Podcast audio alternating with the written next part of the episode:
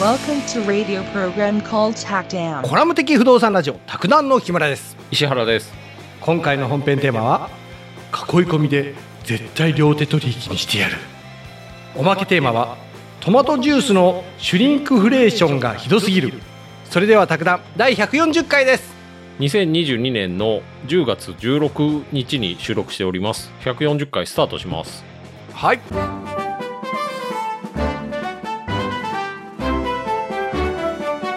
今日も宅建の話はせずに囲い込みっていあそうなうの話をしようかなと思ってねあ残念だな、うんあのー不動産用業界用語で囲い込みってあるんですよはうんこれはねお客さんに対して不義理な行為に当たるとあはうん。これね、不動産特化型チャットアプリ、アリ、アトリクっていうところのサイトなんですけあど、うん、なんかか噛みそうだよねはい。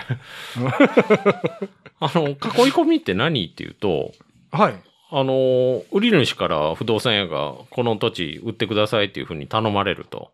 うんで、頼まれた不動産屋がうん意図的にうん他の不動産屋にそれを紹介しないっていう行為。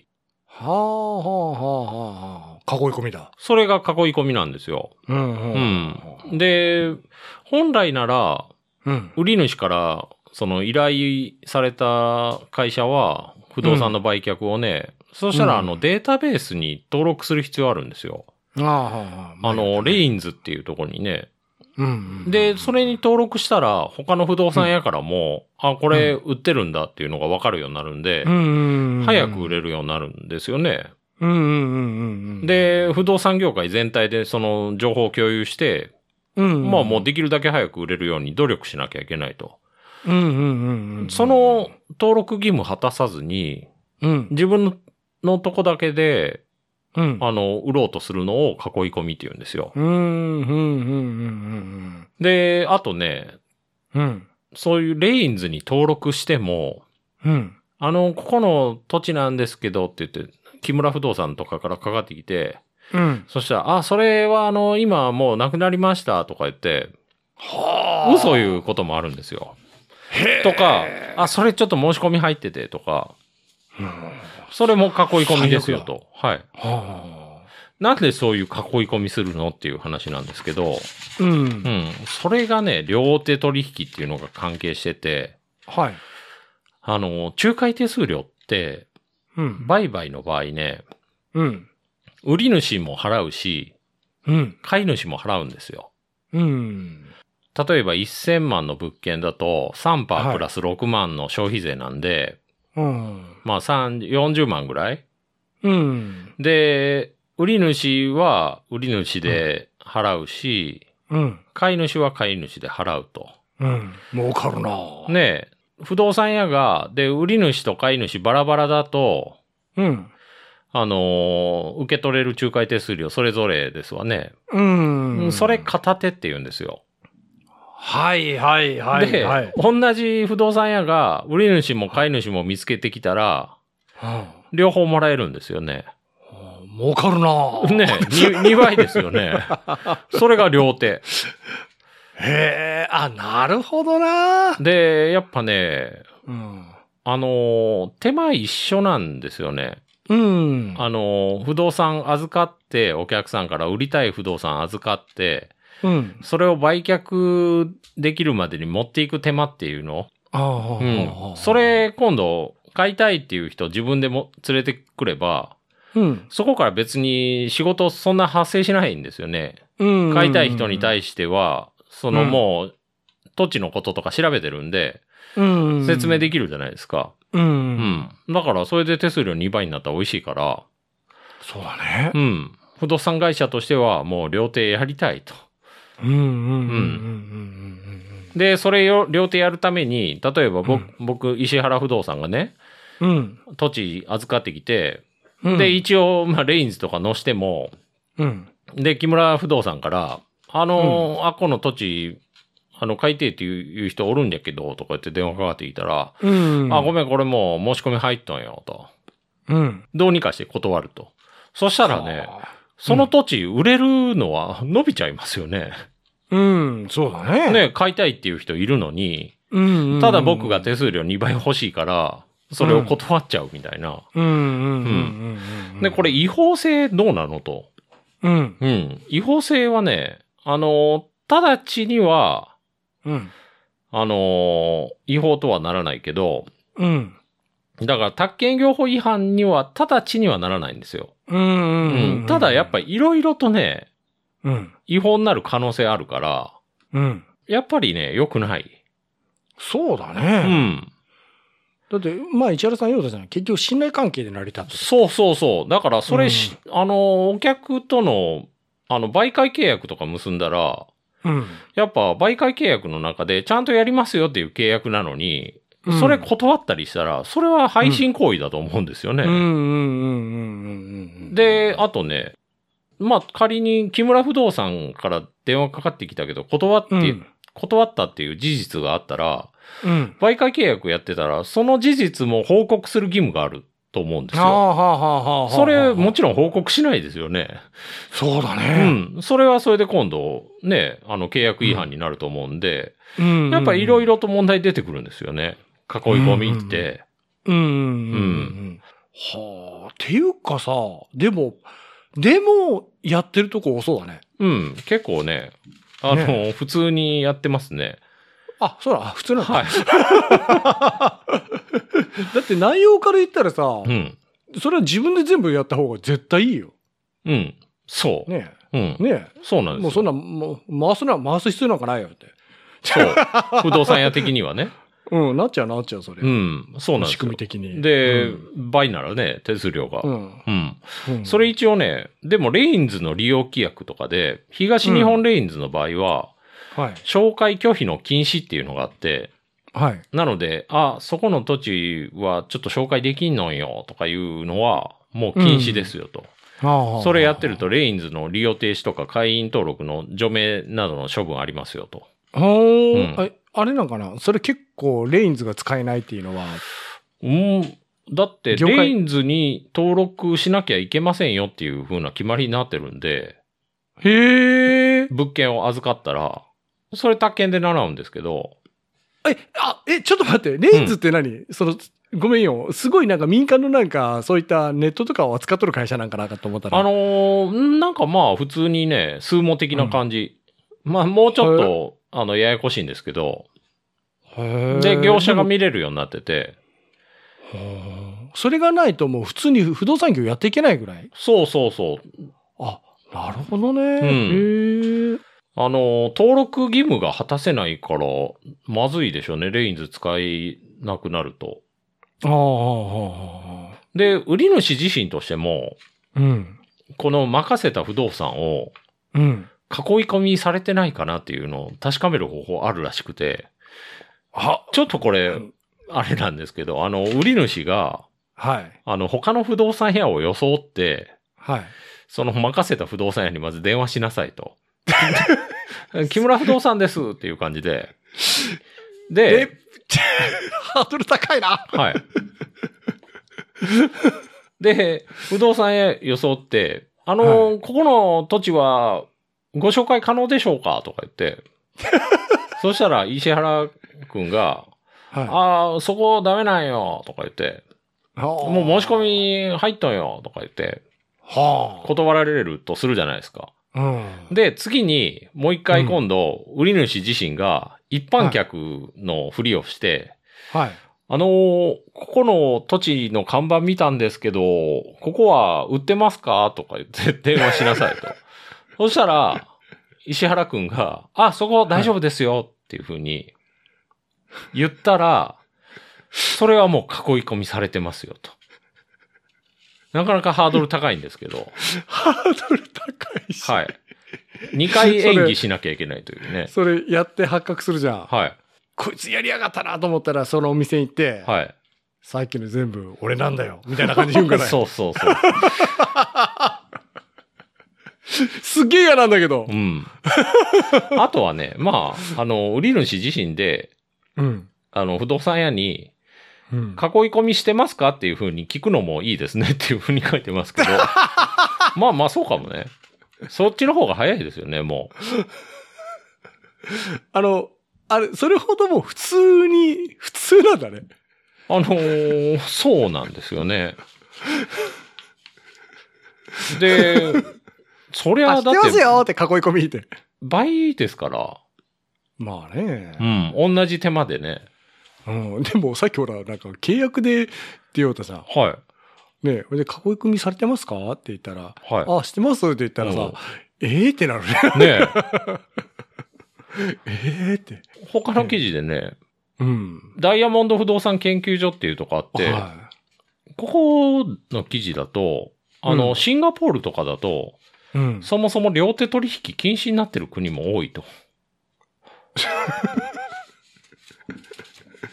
そう、け禁止になってる国があるんだね、ちゃんと。。そうあう。シンガポールも不動産仲介ってやっぱ免許制で、あ。はうん。でね、あの、もう両手取引禁止と、シンガポールの場合。い。で、へえ仲介手数料の払い方もちょっと違ってて、はい。シンガポールの場合は、うんあ、の、売り主しか支払わないんですよ、手数料を。あ、そうなんだ。うん。で、あの、不動産業者2社入るじゃないですか、売り主側と買い主側。ああそれうどうするかっていうと、あの、はいその業者同士で話し合って決めると。だから客付け結構大変だったら、じゃあ客付け側にたくさんあげますよとか、うん、ううん、ん。もうそこら辺、あの、業者同士で話し合って決めるだけだから、へえ。なんかも、揉めないのかね。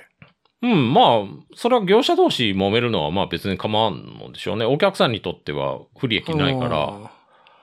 ら。もう、あ、もう客のこの利益を守るためにそうでしょうね。ああ、なるほどな。ああそうだね。そもそもね、うん。売り主と買い主って、うん。利益相反なんですよ。あだあからどっち。か、売り主が得したら買い主って損するんですよ。はあはあはあはあで、それ、の両方、囲い込みっていうのは、それの両方のうん。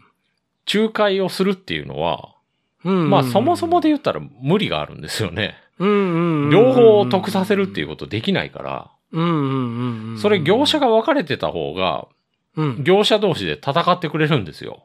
うんうんうんうんうん。売り主の得になるようにしようとか、買い主の利益を守ろうっていうのを、うんうんうんだからシンガポールではもう囲い込みっていう概念自体が存在しないと。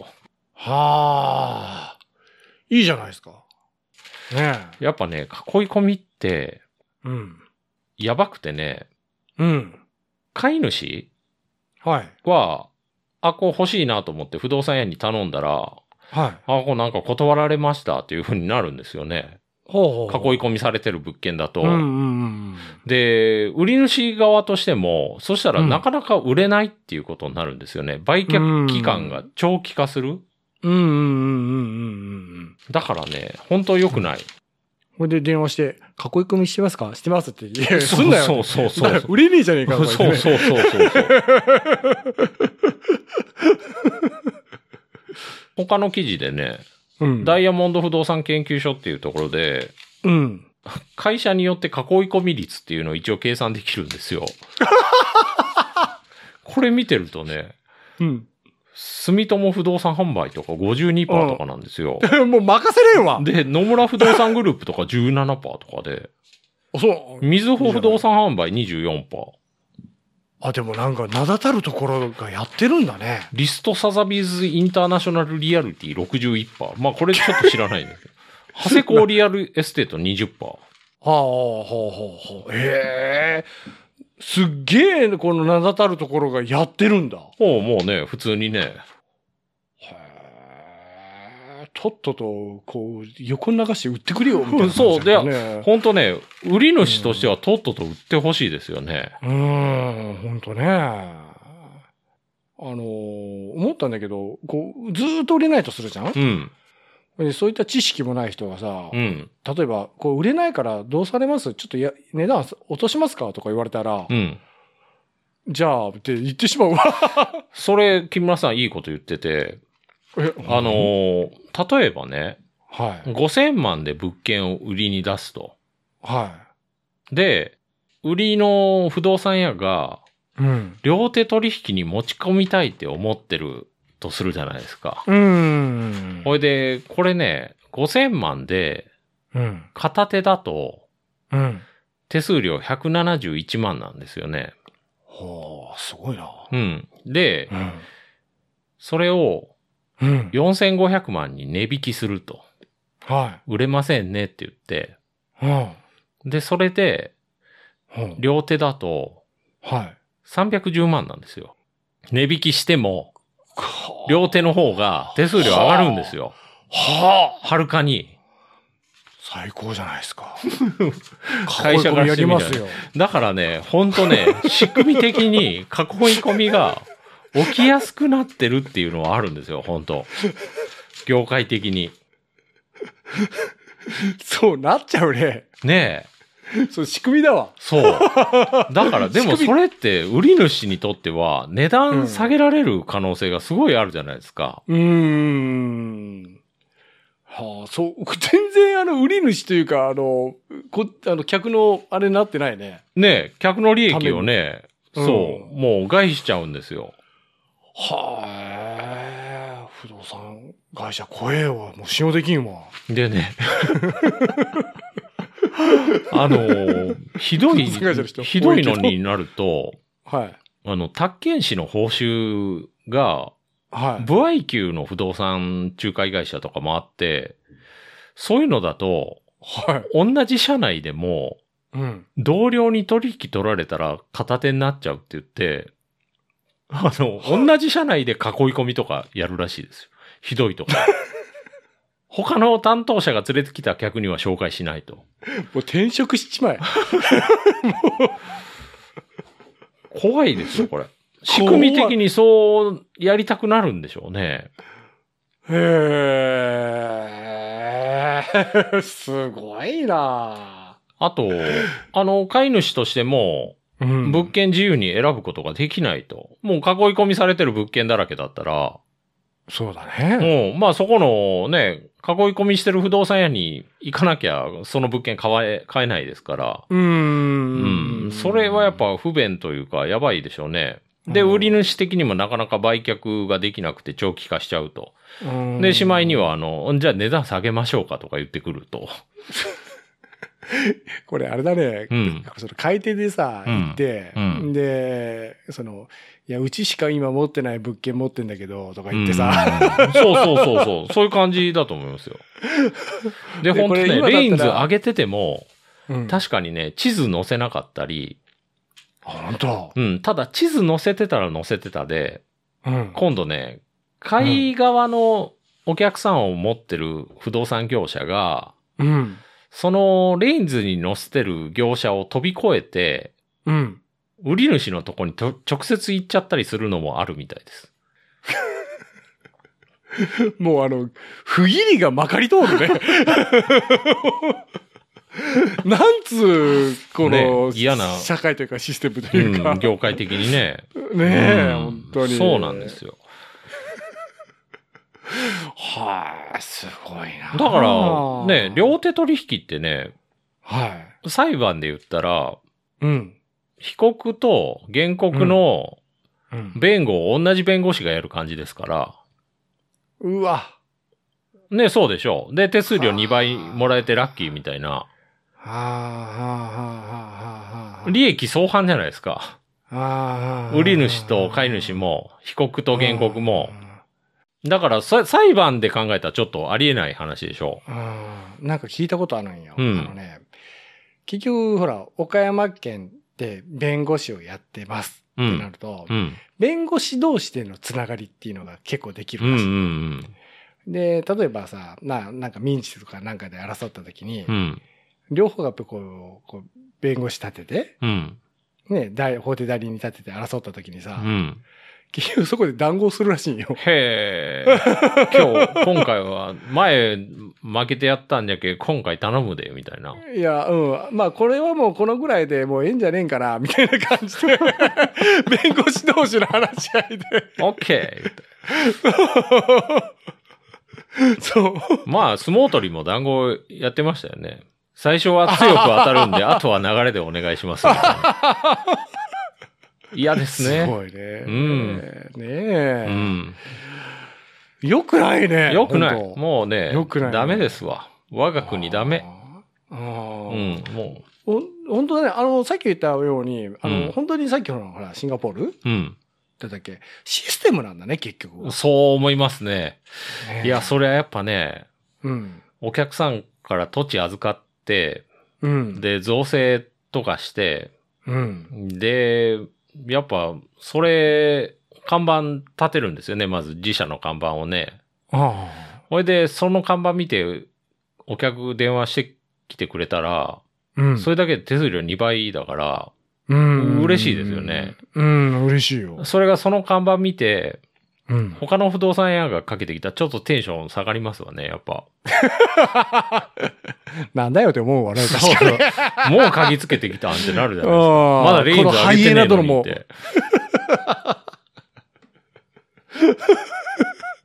それ言うわ。ねああ、もうそれ売売れてないですわ、って。ああ、そうそうそうそう。そうなりがちでしょう。うん、言う、言っちゃうわ、んそれ。ね。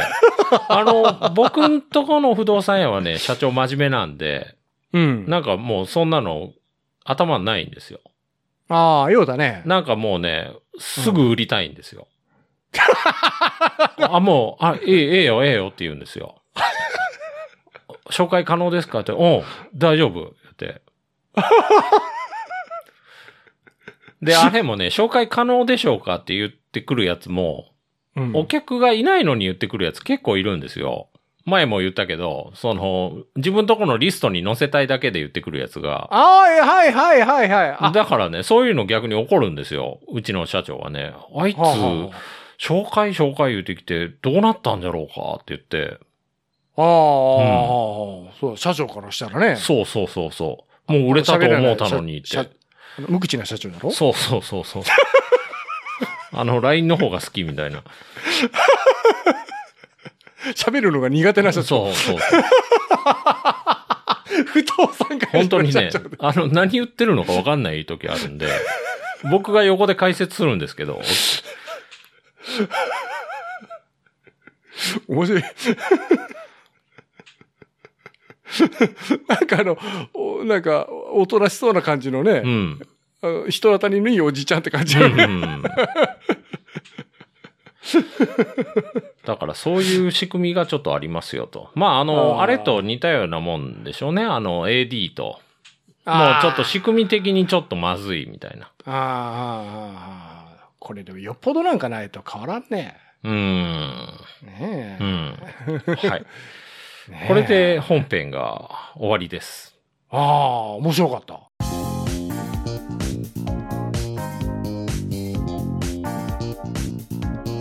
トマトジュースの話をしようかなと思って。いいじゃないですか、トマトジュース。トマトジュース、木村さん飲めますあ、飲めますよ。うん飲めない人結構いるうね。んねあれ、ねで結構なんか体にもいいとか言うんで、うん飲みたいんですよ僕もではあはあけけ僕血圧ちょっと高めなんでああ、まあ、お体大きいからうね。んあのでカゴメのトマトジュースねはい。ちっちゃくなってるんですよねどんどんどんどんそうな のあのなんか720とかなんですよ今一番でかいやつが一番でかいというかペットのねは前900ぐらいだったのに でなん小さかくなってんペットボトルちょっとくびれがついてい。はまあそのくびれでちっちゃくしてるんでしょうけどで値段は上がってるんですよねい。で、あれだよね。くびれあって、そこを持つとさ、そこはへこんでんだよね。そうそうそうそう普通中心上げの上げ底になっててね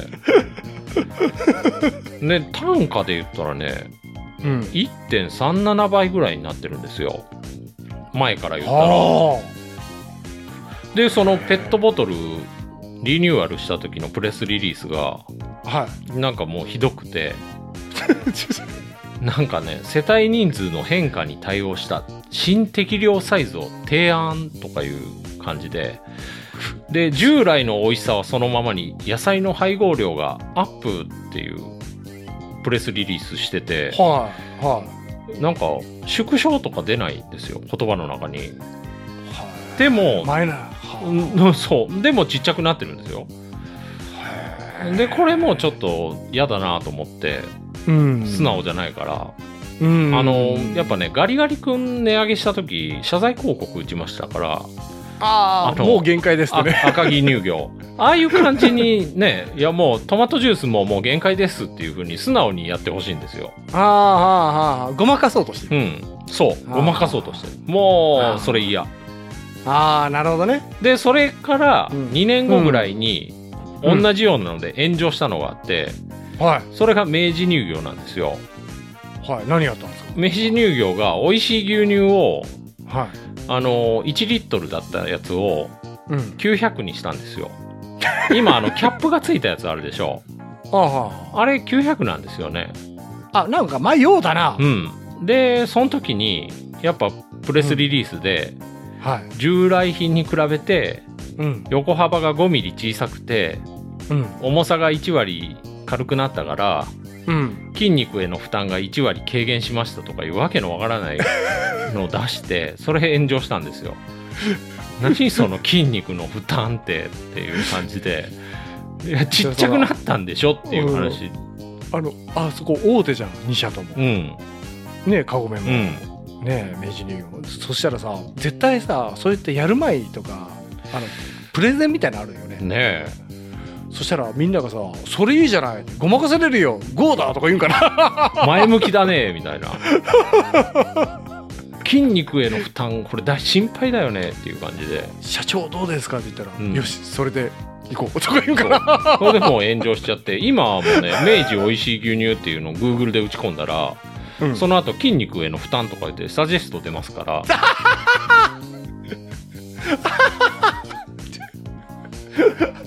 それどうなんてなるじゃないですか全然関係ねえねえ話じゃない 面白いよだから僕もねもう明治おいしい牛乳はちょっとムカついたんでうん、まあ買ってないですけどああでれもねあれキャンプ行く時便利なんですよあのキャンプあのあーキャップがついてたらう、んううんんまあの時だけちょっと買ってますけどうんわかるわかるあの、なんか不誠実な感じをされたらそうんもう買いたくなくなるうなわんかもう買いたわくない、う、るうんんわかるわかそるうなんですあのセブンイレブンもちょいちょいねはいあの弁当ちっちゃくしたりするから最近えそうな僕セブンもあんまもう好きじゃないんですよここの間もねペペペペロンチーノリニューアルとか言ってソーセージがなソーセージかベーコンどっちかなくなったとか言ってねあ炎上あしてましたわかけどるそれうんうんまあまあ、うん、はい。で、その、何の話かっていうと、そのトマトジュースの話なんですけど、うんうん、あのーディオにうん大黒天、うんいいトマトジュースあるんで、うんタメックっていうね、もうパッケージめちゃくちゃ怪しいんですけ ど、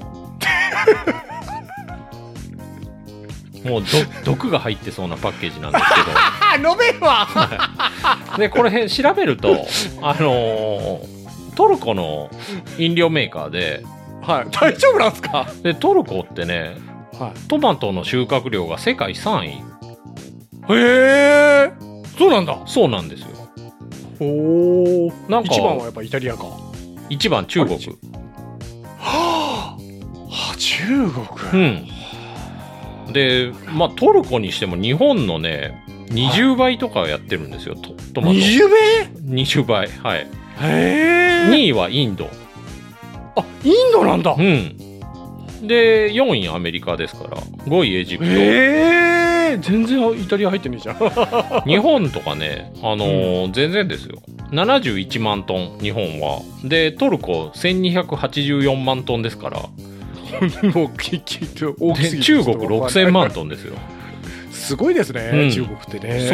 そうでそのそこのトルコで作られてるタメックのトマトジュースっていうのがはい。は大黒天物産がそれ多分輸入してるんですよあ、はあ。それ1リットルで149円ですから税込み安いっすね。最高それはもう買ってくださいあのあちなみにカゴメは、はあのー売ってるのチェックしたらい。はい。 720で192円でしたから おーおおおおおお。だいぶ違いますわね、うん。でトップバリュー。ューがねはい。 900で147円お、迫ってますうね。んまあこれやっぱ1ミリリットルあたりで計算したらう んあのカゴメが0.266円でケチくさい話ですけどこれもタメックはうん0.149円なんで、まあだいぶん違いますね。2倍まではいかないけど。うんうんうんうんへえ面白いねたどで味味はとかこれ味がね、あの、濃厚で、しかも結構甘め。あそうなのうん。でね、ロットによって味がね、違うんです よ。マジで。で、注意書きにも、あの、収穫時期で味違うからって書いてますよ。ああなるほどねうん。ああもうなんかでも工場とかで作りおるのを想像したら、うん。まあタンクの攪拌がちゃんとできてないんかなとかさ なんかい ろいろ想像するけどそこらで辺、もカゴメの方がやっぱ安心感が。そうだね、うでだって一年中いつ飲んでも味一緒だもんね え、そう。いや、だ からね、そっちの方が逆にね、どうやって挑戦しようかなって思うんですけ ど。いろんな粉入るのかなそうそうそうそうそうそう。いや、わかんないですよ。一応それでそのトマトジュースの濃さを伝えるためにね、うん注ぐ動画を載せてますけど、おちょっと待ってえちょっと待ってでこっちはね、あの、いいね2件しかつかなかったです。あの、あ アイスコーヒーは43いいねついたんですけど、何なんでしょうね、この、あの、インスタの仕組みって。よくわかんないんですけど。トマトジューストマトジュースヒットせ飲んだなはい。で、パパッケージにね、はいはいはいなんかめちゃくちゃ怪しい外国語が書いてあって、もう超怖いんです よ。これあれだねパッと見た目あれだねトマトジュースよりトマトのソース見えるおね、ーほんで、パッケージのね、はい写真で撮って、うんで、Google フォトで、あのー翻訳できるんですよ。はいはいはそれやったら、まあ、大したこと書いてなかったですわ、本当あの、涼しい場所に保管してくださいとか、いああはあはあ日光が当たらないようにしてくださいとか、開封後は早く飲んでくださいとか、あちゃんと書いてるんだねうん、マジで普通のことが書いてあった。うんうん。でこれ面白いわうん、これ、あのートマトソースに最適で、さっき木村さん言ったように、あだからこの最後にね、僕、あのパスタを作る写真を載せてるんで、あでもやんなはい。あのー作り方だけ最後に説明して終わろうと思うんですけど、あ のーオリーブオイルでまずニンニク炒めますわね。で、そこに玉ねぎ投入すると。で、玉ねぎに火通ったら、今度シーフードミックス入れてください。これペスカトーレ作ってますから。はい。で、シーフードミックスも火通ったら、今度コンソメ入れて、これで味整うんで、はいはい。で、コンソメ溶けたら、トマトジュースがそこに入りますと。なるほどうん。だいたい1人前あたり200とか入れたらいいですから、200ml。で、その 間、パスタを別の鍋で茹でておいて、で最後土井善晴感すごいねはいはいはいはい。 最後、あの、それ合わせてもう出来上がりと。ああなるほどうんうまかったですよ。うまかったはい。本場だからねただ、申し訳ないことに、はい大黒天物産ね、はい関東出店してないんですよね。えあれ全国じゃない全国じゃないんですよ。あれ、倉敷の会社ですから、もともと。ああそうだようねん。ななんかものでう、関東の人はちょっと、あただね、業務スーパーに似たようなの、多分一緒のがあるんで、あそうなんだうん、関東の人は業務スーパー行ったらいい ですわ。で、お金持ちな人は、もう、カゴメトマトジュース買ってくれたらいいですから。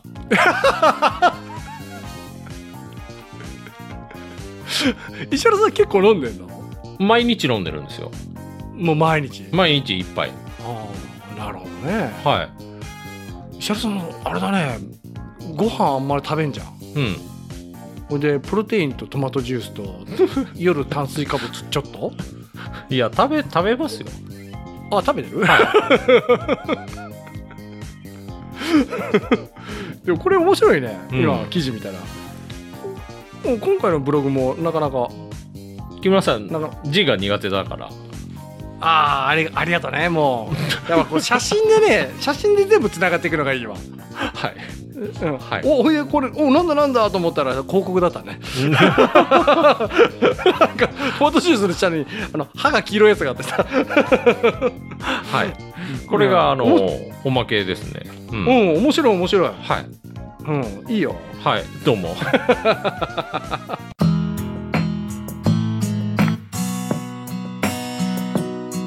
今回特にお便りないんですけど、ないのうん。木村さん、あの、なんか、カウントダウン達成しましたね。あああれねうんあのちょっと隙間時間でちょいちょいやってやってきましためちゃくちゃ、めちゃくちゃ力入ってましたけど。あ本当はい。今日、今あれ日365っていうのが出るのかなと思ったら、今日出なかったです ね、さすがととりあえず一旦終わりですね iPad あればねもう誰でもできるよに。iPad。 iPad あのー作品実際作ってるんじゃなくて。あ作ってるよ作るのは簡単じゃが、へうんえ。え、で、も iPad はなんどういう関係があるんですかあえっ、と結局撮った写真の加工写写真の加工はあはあはあはあはあうんなるほど。うん。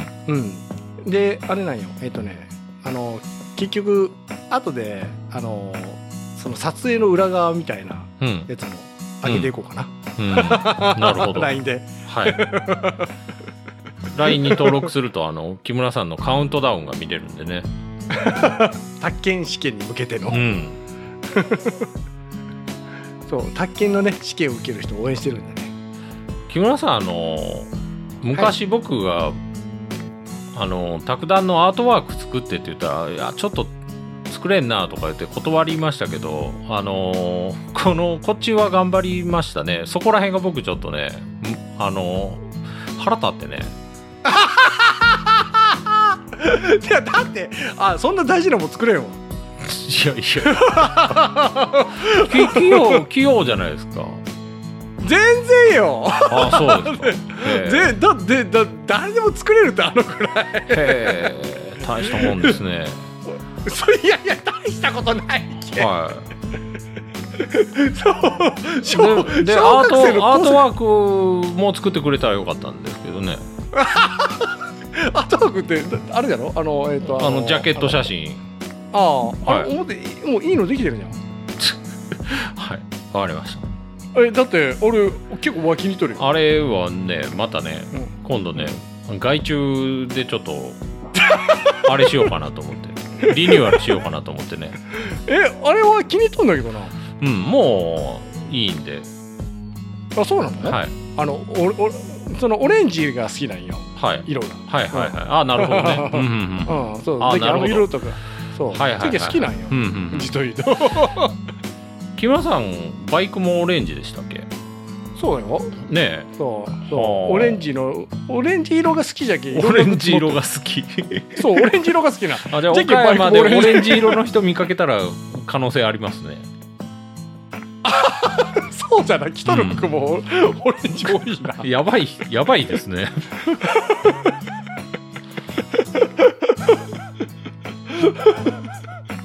いや、あの、持っとるグッズも、バッグとか、 は靴とかもオレンジのあ、やつオレ多ンいジな。。へえう。んあ、違うさすがに全身オレンジじゃないあよ。本当は全身オレンジにしたいけどこう抑えてる感じですか欲望あ、いや、のあの、いいつもワンポイントどっかに入れたりとか。 オレンジをうん。まあ、入れない時もある。 入れない地味じゃけ時ん。もある。 そう、入れ、そう、入れる時へえもある。あじゃあユニクロとか行ってオレンジの服売ってたらちょっとテンション上がる感じですか。お、買う買う。オレンジあるかって。おおこれいいじゃん買うわーって買うよはい色がいいわって。うんもう色だけよはい。なるほどね。 ちょっと S から LL 全部買っちゃおうはあなるほどね。切れねえし、はいはい。石原さんあのアートワークえああアートワークっていううんうの、ん。あれいいよあれはね、もう飽きてきたんで、あそうなの、うん、また、あの僕好きだなここ、ここならでちょっと頼もうと思 って。外外注外注、石原さん作ればいいのに外注結し構気まに入すってんだけどな結構気に入ってる、なので、あの、ね、あの、LINE に登録したら、木村さんの作品が見れるんで、だんだん、あの、 ログが流れていくんで、早めに見てもらった方 がね、うむうう埋め立てられていっちゃうんで、あああの LINE ねうん、あれなんよ実を言うとカウントダウンを作るよる時にうん、あの過去のみんなのコメントを見ながら何か作ろうかなと思って、うん、こう見ようとしたら、とても見れるようじゃなかっうん。量が結構ね、そう、たそうなんですごいですよ。ログ一応残ってるけど、うん、うん、もうとてもとても過去を追えない、うん、うん割とね、すごいそうなんですよ。ありがたいねでもだねから流れていっちゃうんでね、早めに、うんうんあとはねあとあのあのアップルとかのあの評価もお願いします皆さんあのちょっとここぞとばかりに言っておきますけどそうだねはいあ の全部消えちゃったんでそれは切に切に切にお願いしますあの全部やっといてくださったら一番助かりますわ あのアップルと Spotify と Amazon 消えてないんですけどまあもう Amazon やってない方はぜひああ、はいそうですねはいぼ僕も早速じゃあやっときまはすいお願いします じゃあ今日これで終わりなんではい今回もお聞きいただきありがとうございました皆様からのお便りをお待ちしています配信予定とお便りの宛先はホームページでご確認くださいでは次回もポッドキャストでお会いしましょうさよならさよなら